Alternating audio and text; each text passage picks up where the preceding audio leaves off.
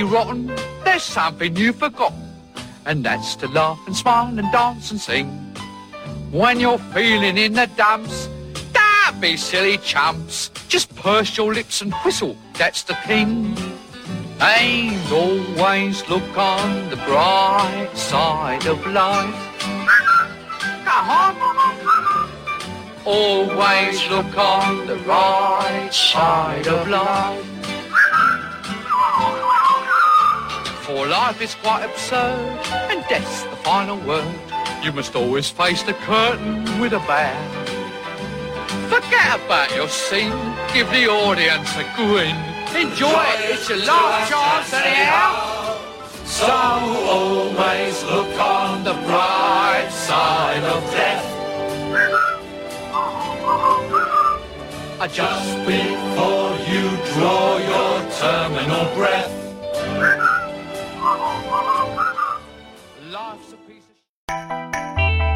El que avisa no es traidor. En directo cada día en másqueunaradio.com. Másqueunaradio.com. Más que una radio. Másqueunaradio.com.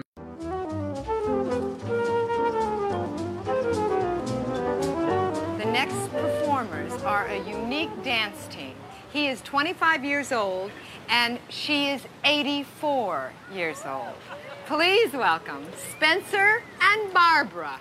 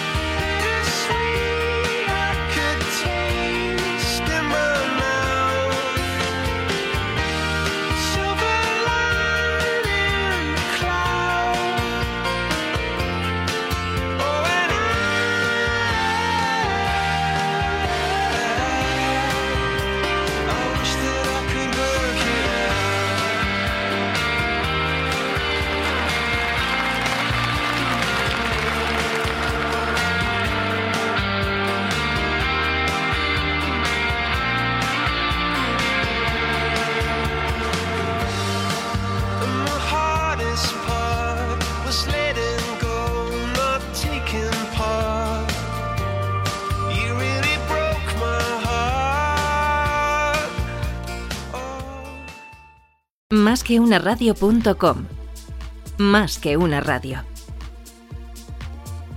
Másqueunaradio.com. Sé que hay pobres con dinero, Cuentas y cuentos. ricos que duermen en el suelo. Sé que hay quien sueña en un cajero. Cuentas y cuentos. Sé que quiero, sé quién soy. Sé que vendo y sé que doy. Y sé que hay quien vale lo que tiene. Todo lo que siempre quisiste saber de las finanzas de tu empresa Hay quien tiene lo que puede. y no te atreviste a preguntar. Hay quien sueña y busca lo que quiere. Dirigido y presentado por José María Casero. Cuentas y cuentos. Voy a hacer una fortuna con lo mucho que te quiero. Lo que más vale en el mundo. Sé que pobres con dinero. Buenos días y bienvenidos amigos y amigas al programa número 6 de Cuentas y Cuentos. El programa que dirijo y presento en un riguroso directo todos los miércoles a las 12 y media en másqueunaradio.com. A los mandos tenemos a Conchi Burgos para hacer que todo funcione. Buenos días, Conchi, ¿qué tal? Hola, buenos días, ¿qué tal?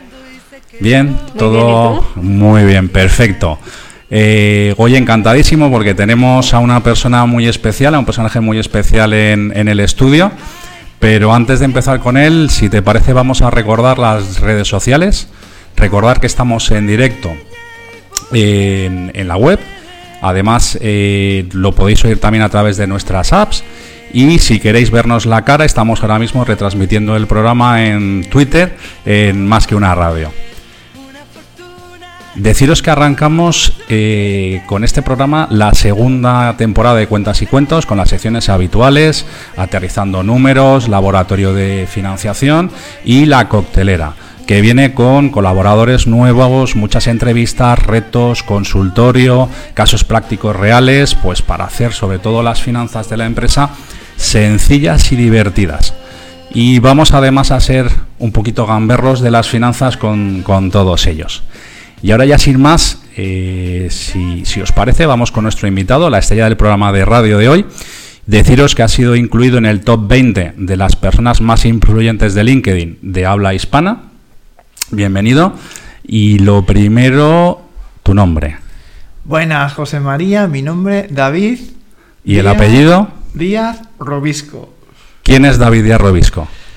Pues me defino como un humano con recursos profesionales enamorado de ayudar a través de la transformación. Agitador, souferenciante y sobre todo quiero que la gente haya un antes y un después de estar conmigo. Y un antes y un después de estar nosotros dos aquí en la radio. Muy bien. Me ha, me ha gustado muchísimo eso de souferenciante.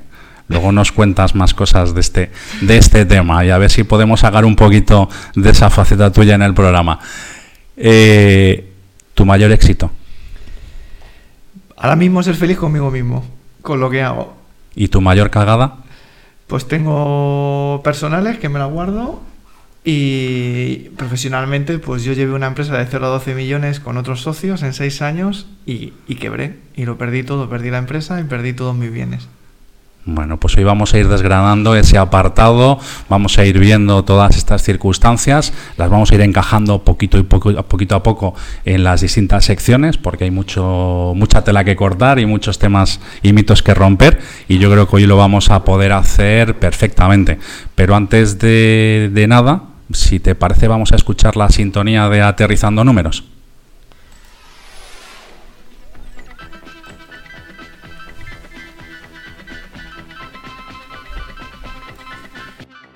Aterrizando números.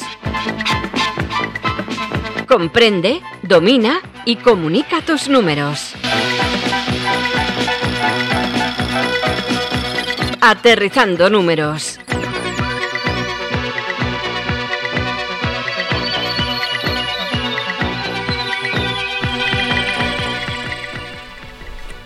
Bueno, te has perdido esta vez, no te has puesto los cascos y te has perdido a Michel Jarre. ¿vale? En una versión muy chula y un poquito relajado. La siguiente no te la pierdas, que da miedo. ¿eh? Que ya me lo han dicho bastantes oyentes, que la, cuando la ponemos da, da un poquito de miedo para el, el laboratorio de financiación. Oye, antes de ponernos serios, ¿sabéis qué santos se celebran hoy? Ni, ni Yo idea. Ni idea. Ni no idea. Lo sé, no sé bueno, mucho de eso. pues eh, yo no los tenía localizados, pero entre otros es San Verano, que vaya tela tener que celebrar un 11 de septiembre San Verano, y San Paciente, que digo yo que tiene que ser el patrón de los directores financieros. no, no, lo tengo muy claro yo. ¿eh? No los tenía, entre otros, ¿eh? hay más, pero no, no vamos a aburrir con el santoral. Seguimos con la, con la entrevista. ¿Te los has inventado o son de verdad? No, no, son de verdad. Ah, San Verano Son- de San son- Miguel. no tengo ni idea. Hay de San Verano y San Paciente. ¿eh? Entonces me ha parecido curioso cuando lo he visto hoy y, y vamos a verlo. Oye, eh, una empresa de 0 a 12 millones de euros en 6 años, Sí. si no, me, no recuerdo mal. Y para eso planificar sí o planificar no. Planificar lo recomiendo siempre. De hecho, íbamos súper bien porque hicimos un plan a tres años, dos, cuatro, seis millones, un plan aterrizado hasta abajo. Tantos clientes, tanto vendíamos calefacción eléctrica, tantos clientes, tantos radiadores, tanto margen, tantas inversiones, tanto inversión en circulante, tanta inversión en activo fijo. O sea, Aterrizado, es decir, todos los números bien calculados, todos los costes bien calculados, todos los márgenes bien calculados y seguidos. y seguidos. O sea, no solo calcular, sino que luego se cumpla la realidad. Vale. Es muy fácil decir cuando se presentan proyecciones financieras, el papel lo aguanta todo. Pero yo como soy el tío más vago del mundo y solo me gusta trabajar una vez, me gusta que si trabajo una vez me valga para el banco, para los socios y para el control de gestión. ¿Cuál fue el problema? ¿Por qué de 0 a 6 Y, y seguir y, creciendo. y el precipicio? Yo creo que tuvimos dos problemas. Un problema fue comercial y otro problema fue financiero y de inversiones. El problema comercial. El problema comercial es que cuando crecimos, pues hacíamos las cosas muy bien. Siempre le decíamos al cliente que con nuestro producto iba a vender más. Siempre sacábamos innovaciones, cosas que no había en el mercado y formábamos a los equipos para que vendieran más. No es mi producto, es la bomba, sino, oye, si lo tienes, vas a tener un producto nuevo en el lineal, vas a facturar más, vas a vender más, vas a estar mejor posicionado. Exprímelo entonces. Eso está, eso es lo bueno. Vale. Pues fuimos los primeros en sacar un radiador sin aceite, un radiador curvo, un radiador con una piedra dentro, muchísimas cosas. Y luego te crees Superman.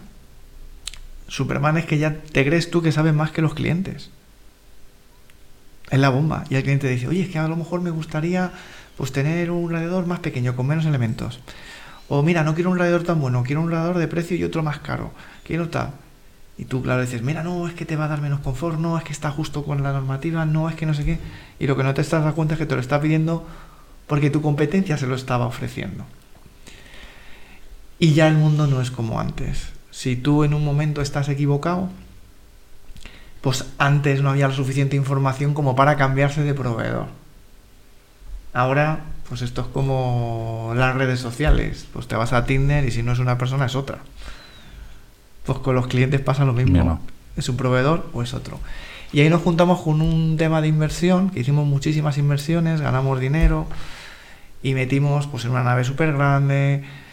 Eh, que el proveedor de pintura no nos sirve bien, pues nos compramos una mm, instalación de pintura que no somos flexibles con el plástico, nos compramos esto. O sea, una burrada.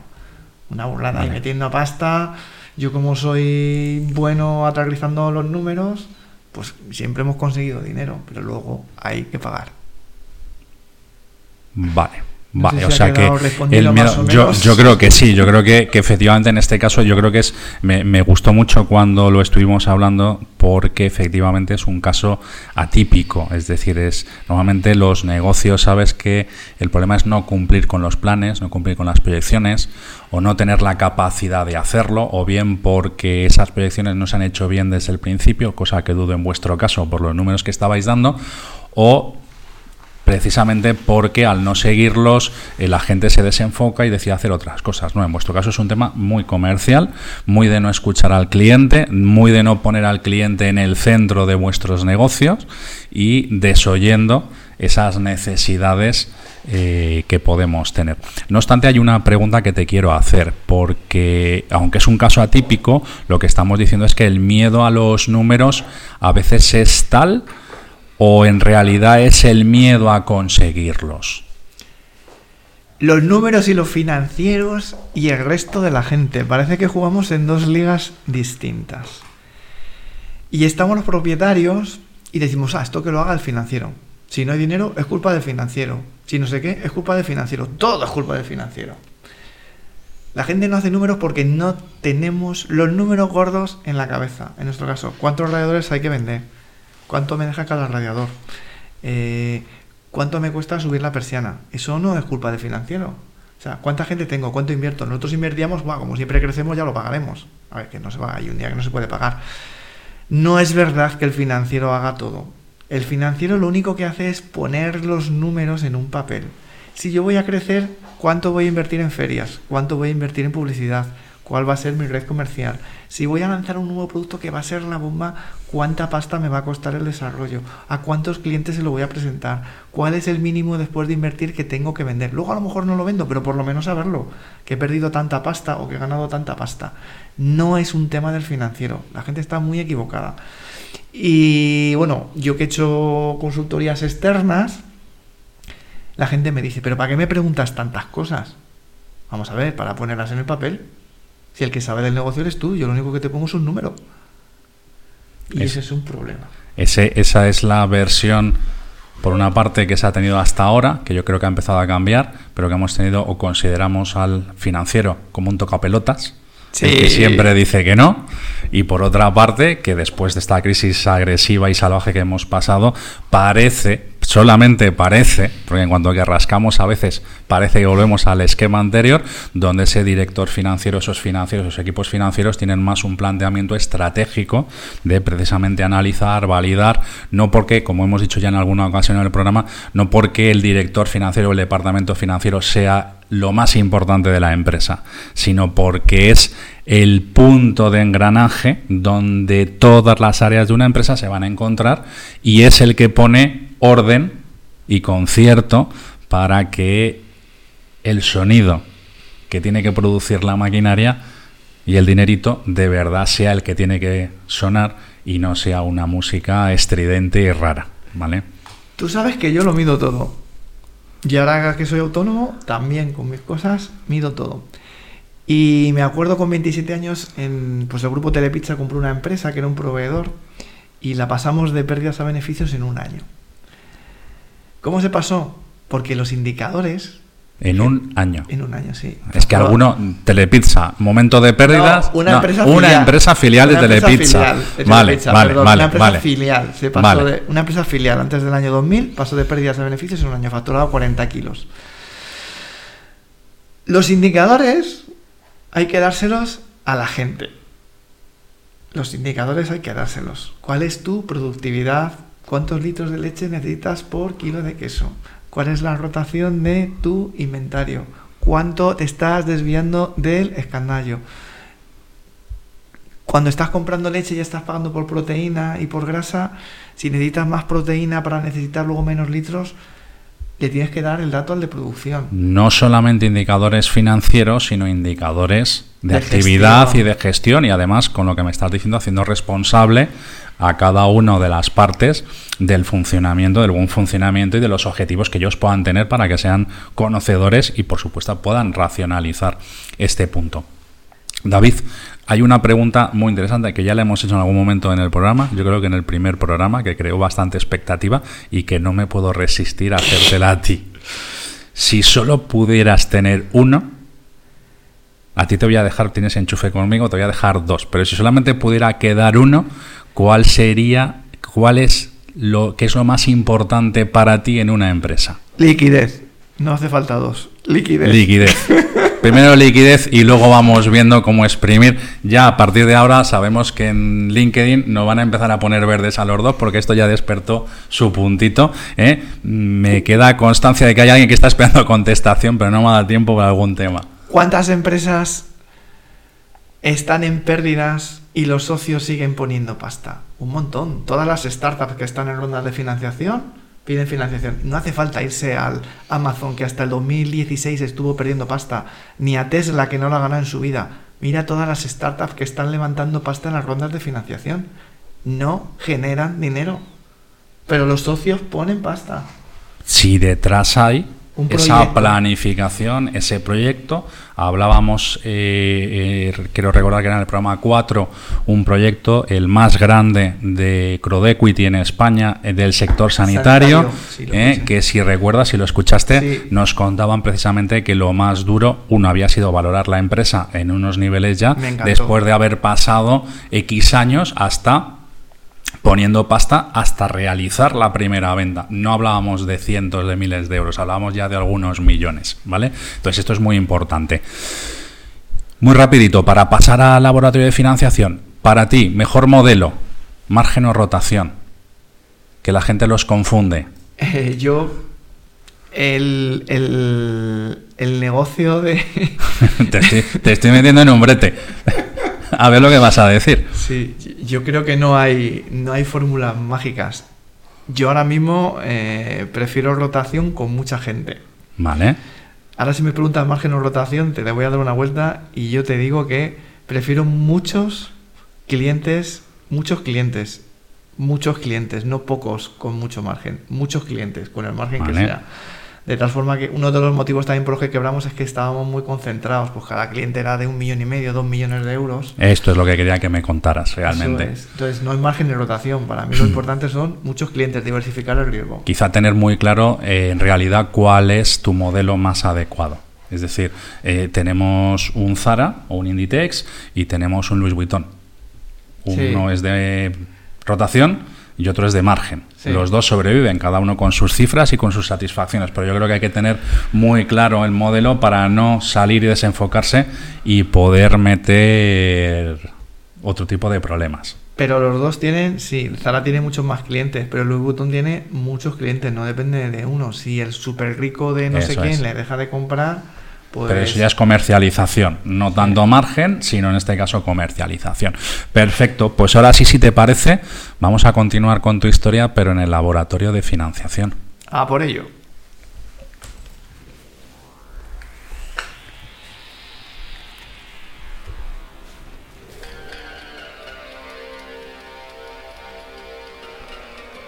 Laboratorio de financiación. Deja de preocuparte y empieza a ocuparte de tu financiación.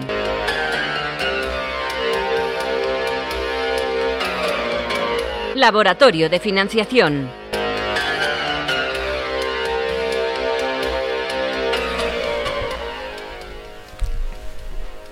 ¿Te ha dado miedo? Un poquito. Bueno, oye, es- esto es uno de los arranques del concierto que hizo en China, si no recuerdo mal, allá por el 87. Ya lo empiezo a perder un poco algunos números en la cabeza. Hemos hablado de liquidez, hemos hablado de qué es lo más importante. eh, lo demuestran además, ya lo comentamos en su día, lo demuestra además que hay muchas empresas que están en concurso de acreedores y que sin embargo dan beneficios, es decir, son proyectos, Sí. digamos, viables a nivel rentabilidad, al menos en cuanto a viabilidad, pero no son líquidos, es decir, les cuesta pagar y a tener sus compromisos, que es lo que les lleva a ese puntito. Eh, simplemente para introducir este tema, hemos revisado, he estado revisando el último informe que hay del primer cuatrimestre de 2019 y en 1.147 negocios en España entraron en concurso de acreedores. De ellos, 101 eran sociedades anónimas, mientras que 929 eran sociedades limitadas. ¿Vale? Es decir, esto es un, un tema eh, importante, ¿de acuerdo? Es verdad que eh, en este caso los concursos eh, individuales, que no los menciono, han bajado, mientras que los de empresas vuelven a crecer otra vez, con lo cual hay que estar un poquito otra vez al pairo de que esto parece que no es jauja todo lo que, lo que había. Tú terminaste concursando tu empresa Y personalmente también. y la, o sea, y la liquidaste, pero te quedó deuda y tuviste que concursarte a ti mismo. Sí, es que cuando has hablado ahí de que han bajado los concursos personales y están subiendo los de empresa, pues a lo mejor tienes ahí un decalaje de seis meses, un Eso año. es. Quiere decir que los de empresa es muy complicado siendo una empresa normal, pequeña o mediana que esté sin avalar. Aunque yo recomiendo ya que no se avale, que se busquen otra forma de financiación o que vayan más despacio. Y vamos, no lo puedes levantar, no lo puedes levantar. O sea, no te endeudas con tu empresa con 50.000 euros. No, no, no. Claro, fíjate además que el grueso de todos estos concursos, como hablamos, 900 de las 1147, 929 son sociedades limitadas. De estas, además, el- la inmensa mayoría son de menos de 250.000 euros de facturación. En primer lugar va el sector comercio y en segundo lugar va el sector servicios. Recordar que muchas de esas empresas además no van a tener trabajadores, ¿vale? O sea, Es muchas veces autoempleo, con lo cual, como tú muy bien dices, va a terminar tirando. La, la pregunta que te quiero hacer, David, ¿y si en vez de concursar hubieras refinanciado tu empresa, hubieras conseguido financiación, la hubierais sacado adelante? La realidad bueno, lo que quiero es la realidad, no, no, no lo que pensarías o lo políticamente correcto. Vamos a ver, mm, es un tema personal y profesional, es un prurito, es un poquito de ego por tu parte, ¿vale? Que está- estamos atacando a tu ego, a tu línea de flotación, No. pero yo quiero, yo sé que tú eso lo tienes muy trabajado, con lo cual yo quiero que me digas la verdad, es decir, al final la financiación en sí hubiera supuesto una diferencia con lo que... ¿Lo, lo hubieras podido sacar la empresa adelante con lo que estabais haciendo? Lo hubiéramos cerrado otra vez, seguro 100%. Con Seguro. más problema todavía entonces. Seguro 100%. Cuando las cosas van mal, no es porque mm, el mercado no te haga caso, no es porque los clientes estén engañando, o los proveedores, la competencia esté engañando, o los clientes sean tontos, es porque tú lo estás haciendo mal.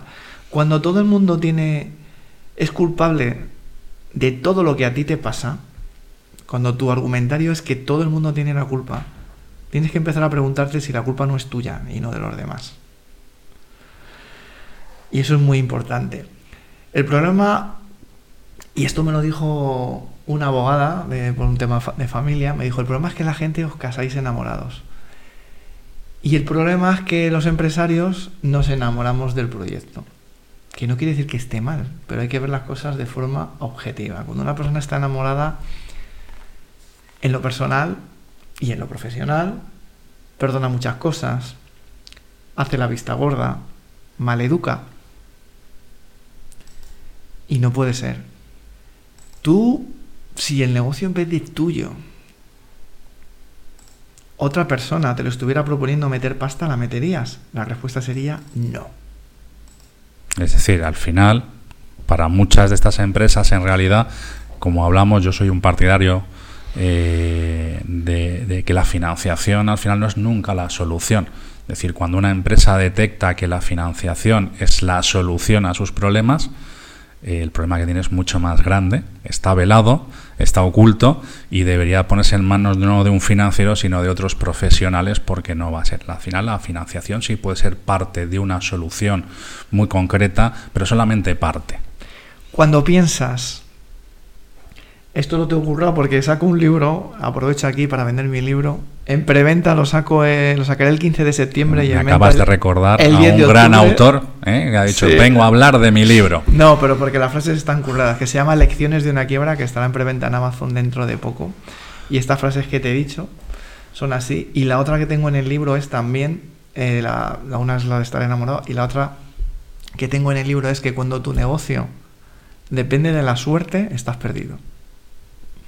En mi caso, que haga un buen invierno, que un cliente me haga un buen pedido, que el banco me refinancie, tal. Cuando empiezas a confiar en las cosas externas, estás perdido. Así de fácil. La magia no existe en No. los negocios. Ni en la vida. Vale. Vale, vale. Lo vamos a dejar ahí para que lo tengamos, para lo que lo tengamos claro. Tú llevas las gafas de Harry Potter, pero... Pero no, yo no, ni, ni tengo varita, ni si la tuviera sería mágica, ya te lo digo yo.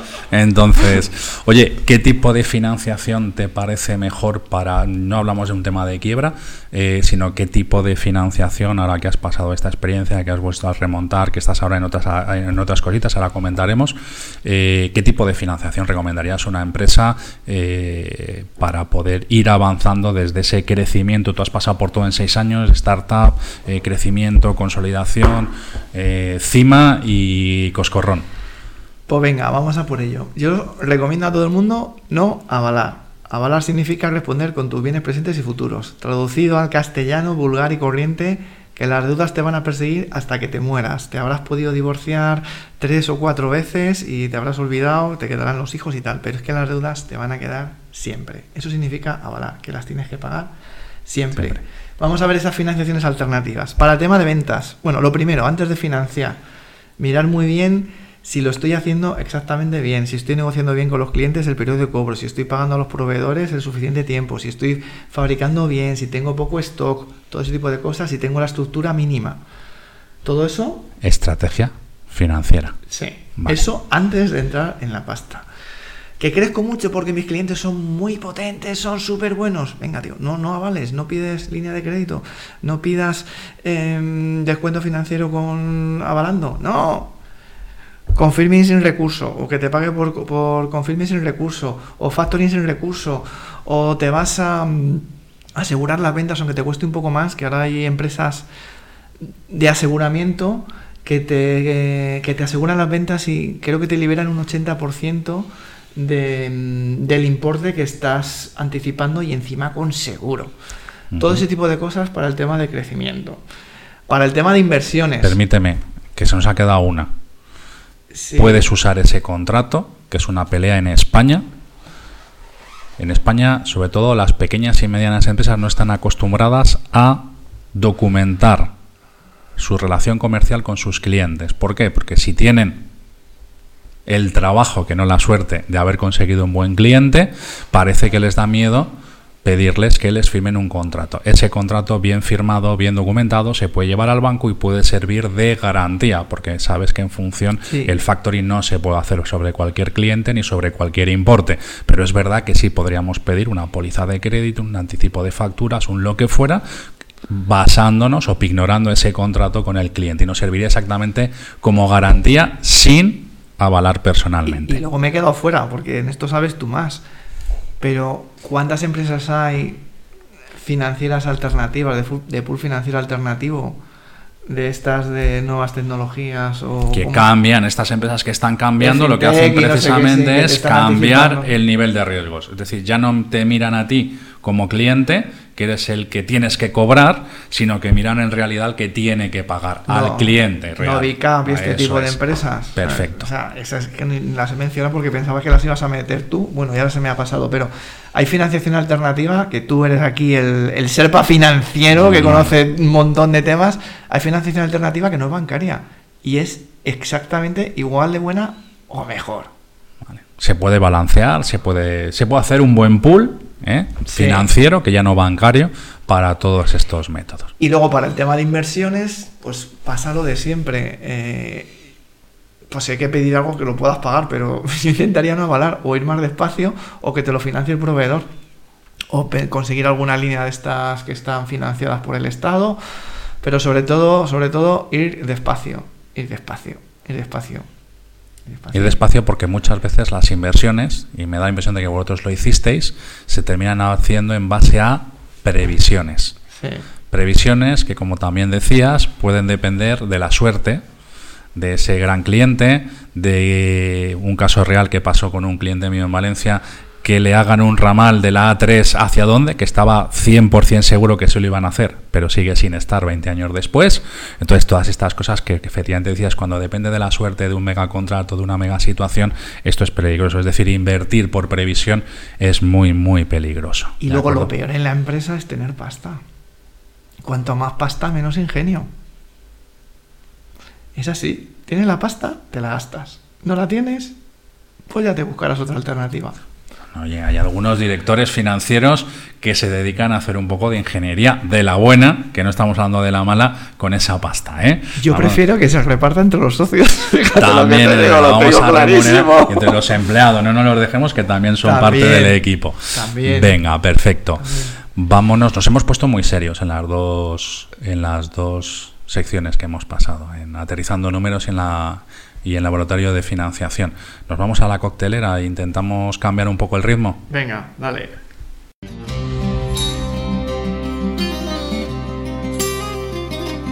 La coctelera.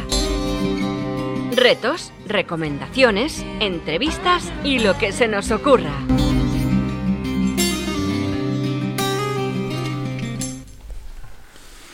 Bueno, nos hemos puesto serios, serios, decía. A Conchi la veo muy seria en la otra parte de, como diciendo, "Jo, menuda chapa. ¿eh? Esto, eh, oye, ¿te atreves con una ronda de chistes financieros?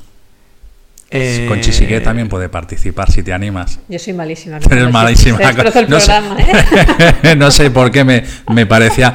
Venga, os doy tiempo para pensar. Bueno, Conchi ya ha dicho que no, pero te voy a dar tiempo para pensar. Me arranco yo con el mío, que como llevo el guion, pues lo tengo preparado. Yo es que soy muy Tienes malo. ventaja. Claro, dos amigos ciegos se encuentran. Oye, ¿me puedes prestar 500 euros? El otro se los presta, claro. Y ya el despre se le pregunta, ¿y cuándo me los vas a devolver? La próxima vez que nos veamos.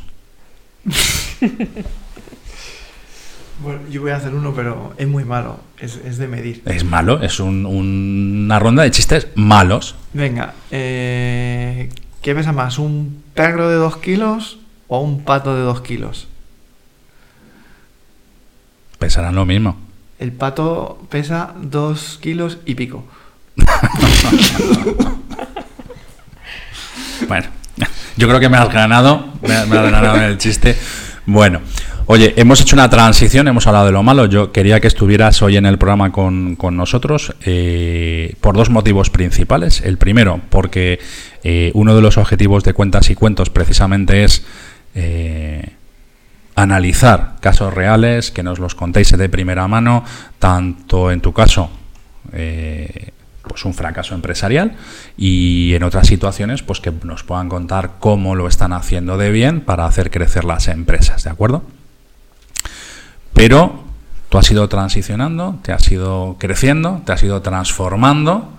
No se me ha olvidado lo del show conferenciante o show feriante, Ah. que has dicho. Y de repente eh, apareces por LinkedIn. Sí. ¿Por qué estar en LinkedIn? Pues porque quebré, no pensé que ninguna persona me iba a contratar, me daba vergüenza haber quebrado y pensé que la única forma de ser visible, que hubiese alguien que me pudiese contratar es dando visibilidad a las cosas que había hecho, a las cosas buenas y también a las cosas menos buenas. Entré en junio de 2015, en noviembre de 2015 una empresa grande, Multiópticas, me contrató para dar formación de equipos de retail. Yo había dado mucha formación para temas de vender calefacción, el cliente tiene que vender más en el punto de venta. Funcionó muy bien y publicaba sobre esos temas. Y luego ya en 2017, pues alguna persona que era de los grandes de LinkedIn me dijo, oye, pero tú cómo consigues clientes y tal. Y entonces dije, ¿cómo? Pero si se supone que eres tú el que me lo tendrías que enseñar. Y entonces a partir de septiembre de 2017, además de dar formación de equipos comerciales, estoy moviéndome también a la formación en LinkedIn para que las personas y las empresas tengan una marca visible y rentable a través de, no de magia, sino de la creación de contenido. Y no te vienen los clientes de un día para otro, pues mínimo tres meses o seis meses tardan en llegar teniendo estrategia. Perfecto, perfecto. Un consejo para exprimir LinkedIn. Eh, pues yo, yo sé que yo sé que además tienes varios libros, uno de sobre el perfil, uno más completo que abarcas todo el tema, pero Sí. eh, el programa dura lo que dura y necesito un consejo tuyo. Cambiar el chip. Y el chip es, eh, LinkedIn no es un sitio para pedir trabajo, para buscar clientes, indirectamente sí. Pero la forma de hacerlo es, en todo, tanto en el perfil como en el contenido, es ayudar a tus clientes o a tus potenciales contratadores a tener un mejor día a día, a demostrar que tú sí que puedes hacer las cosas. Estamos en un sitio del todo gratis, los procesos de selección también han cambiado, los procesos de selección de personal y los procesos de selección de proveedores, y ahora antes de presentar una oferta ya todo el mundo te pregunta, ¿esto tú cómo lo harías? Pues la red es un sitio muy democrático para que sin pedir permiso puedas explicar lo que tú haces. 2017 empezaste con LinkedIn en serio, Eh, a formar a gente en LinkedIn. a hacer en- Eh, empecé en junio de 2015. ¿vale? En junio de 2015 empecé en LinkedIn en serio. Vale. Para mis otros temas, sí. Como tú lo mides todo, tienes en la cabeza A ver. de cero a cuántos seguidores tienes ahora. Ahora tengo, 20 no sé, más de 20.000, 21.000 o así, sí. Eso apostando por el contenido. Contenido, contenido, Vale. contenido. Es decir, Recordando ¿Cómo has conseguido los seguidores? ¿Los has invitado tú? No, me han invitado ellos. ellos. Perfecto. Simplemente por recordar un poco por qué eh, David Díaz Robisco es eh, uno de los top 20 de LinkedIn por eh, contenido hispano. ¿De acuerdo? Eso o sea que sí. yo creo que es muy interesante que le podamos echar. Oye, a mí me gusta también. Ahora ya en esta sección un poco mm, balancear tema personal, tema profesional. Recomiéndame un libro profesional y un libro personal. Mira, el, el libro profesional que más me ha impactado es uno que se llama Conversaciones Cruciales. ¿Por Esta- qué? eh, dice que la calidad de una persona se mide por el número de conversaciones cruciales que ha tenido en su vida. Crucial significa difíciles, es decir, decirle a un proveedor que no le vas a pagar, decir que vas a presentar la quiebra, decirle a un amigo que mira que te ha hecho una faena y que te ha sentado muy mal, eh, decirle a tu pareja que te quieres ir de vacaciones a este sitio y que no estás de acuerdo, a tus hijos no sé qué. Es un libro de tres autores que está lleno de ejemplos, no es nada teórico, está lleno de ejemplos. Incluso uno de los autores tiene un hijo drogadicto. Se supone que es el gurú De las conversaciones. cruciales y pone Vale. su ejemplo. Un libro muy humano y, y- y- y- y- y muy real. Y un libro mm, que no sea financiero, que me haya gustado. Novela, fic- eh, no ficción, eh, lo que te apetezca. Un libro ya a nivel más personal. La verdad es que hace tiempo que no leo cosas que son personales. Dales, vale, vale. Estoy leyendo cosas de historia. Ahora estoy muy picado pues con el tema de los tercios de, de España.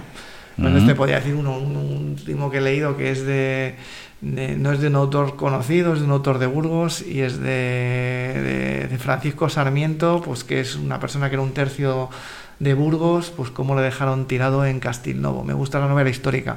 Cómo era guay para Carlos V y un día Carlos V dijo, mira, vas a morir y no te voy a prestar ninguna ayuda y le dejó ahí tirado como una colilla. Además, tú tienes afinidad porque eres de Burgos. Yo soy de Carabanchel. Ah, vale. Eh, bueno, ya, bueno ya, ya me explicarás luego, y eso ya sin micros, lo de Burgos. Oye, eh, el podio de tus tres apps, tus tres software más usados en tu teléfono. Pues eh, mirado por el tema de, mm, de los tiempos, ¿no? Claro. Hace tiempo era el WhatsApp, que ya le he pasado al tercer puesto. Ahora, ahora el primero es, es... No, el segundo es WhatsApp. Es LinkedIn WhatsApp y luego tengo el correo. Eso es lo que me dice el teléfono, ¿será Vale, verdad? ¿Será verdad? Sí. ¿Y LinkedIn? LinkedIn. LinkedIn sí, eh, estoy, mira, ya te voy a dar hasta los datos. Estoy conectado con el teléfono dos horas y media a la semana. A la semana. Sí, Bueno. pero en el teléfono. Tampoco es mucho para lo que yo creo que hay personas que llevamos en la cabeza que a lo mejor manejar una red al nivel que tú lo estás haciendo tiene que ser muy complicado, tiene que requerirte mucho tiempo, tiene dos Hay horas y medio a la semana. No, eso es en el móvil, luego Ah, en el móvil, tiempo. luego Pero lo que te digo es una cosa, que yo trabajo por bloques eh, y lo que más tiempo me lleva ahora mismo, pues como me han elegido esto de influencer, pues es que tengo, me, me han, me han venido 1.300, 1.400 invitaciones, que ahora me quedan 500 y estoy metiendo ahí una hora y media todos los días para responder a cada uno personalizado. Eh, si alguien me escucha, David Díaz Rubisco, y me invita a conectar, que me ponga, te he escuchado en más que una radio con José María Casero, y lo acepto de inmediato. Y, y lo que me lleva más tiempo es eso, aceptar invitaciones y crear contenido, porque estar ahí brujuleando estoy poco. Vale, perfecto. Vamos a terminar ya, pero ¿a qué dedicas tu tiempo libre? Me gusta mucho correr para mantenerme en forma. Eso, eso lo sabía. Me intento salir tres o cuatro veces a la semana. Y me gusta mucho el baloncesto que estamos ahora en mundial. Perfecto. Voy a, voy a hacer un pequeño, una pequeña cita, eh, más que cita, voy a una aclaración a Conchi que me ha quedado, se ha quedado mirando con, con cara rara cuando he dicho eso lo sabía. He estado en un curso de, estuve en un curso de David y a que no sabes lo primero que nos plantó encima de la mesa. Ni idea. Dos zapatillas de correr. Bueno. Una, además, una de cada color. O sea, fue una forma súper original de arrancar un curso con él. Y, y me quedé me quedé sorprendido por eso tenía muy claro que lo que le gustaba era correr porque las zapatillas se veían bastante bastante cerrados David eh, muchas gracias por estar A ti por todo. He dicho que había dos cosas. Una, tenerte aquí por la experiencia que nos has contado, que nos vas a seguir contando, porque eso de elecciones de una quilla me parece tremendamente interesante y habrá que irlo desgranando. Y al hilo de esto, eh, que te quiero en el equipo de colaboradores de Cuentas y Cuentos. Venga, prepararemos algo chulo, claro que sí. ¿Sí? Y- ¿Seremos gamberros? Sí, podemos hacer una telenovela Vale. o alguna otra cosa. ¿Nos atrevemos, Conchi? Por ¿Hacemos supuesto. una telenovela? Lo que haga falta, ¿verdad? Lo que haga falta. Pues venga, nos apuntamos. Ya van dos. Ya tenemos dos de dos. Elia dos. Cortés y a David Díaz Robisco. ¿Vale? Me hago así con los Así, un poco. de Te he puesto nervioso. A ver si te he puesto un poco ahí nervioso. Pero no se graba esto, ¿no? No, no se graba ni nos están viendo tampoco, no te preocupes que no hay ningún tipo de problema. Bueno, eh, amigos, amigas, hemos llegado al final de Cuentas y Cuentos del programa número 6, el arranque de esta segunda temporada. Recordar que, que lo hacemos todos los miércoles a las doce y media, que nos podéis seguir en Twitter y en la- lo podéis escuchar el programa en directo en, la web y en las apps y que eh, lo hemos retransmitido en directo en Periscope, con lo cual se, en Twitter, con lo cual se quedará en, en la red para que si os interesa y os parece correcto, nos podáis, si os ha gustado mucho, nos podáis ver una y otra vez o nos podáis mandar cualquier duda, cualquier pregunta que se os pueda ocurrir o iremos resolviendo en los distintos programas. ¿De acuerdo? David, muchas gracias. Muchísimas gracias, José María. Conchi, encantado. Gracias a ti. Gracias, Conchi. Hasta el próximo programa. Soñaré que hay pobres con dinero, Cuentas y cuentos. ricos que duermen en el suelo. Sé que hay quien sueña en un cajero. Cuentas y cuentos. Sé que quiero, sé quién soy, sé que vendo y sé que doy, y sé que hay quien vale lo que tiene. Todo lo que siempre quisiste saber de las finanzas de tu empresa Hay quien tiene lo que puede, y no te atreviste a preguntar. hay quien sueña y busca lo que quiere. Dirigido y presentado por José María Casero. Más que una radio.com. Más que una radio. El que avisa no es traidor. En directo cada día en másqueunaradio.com.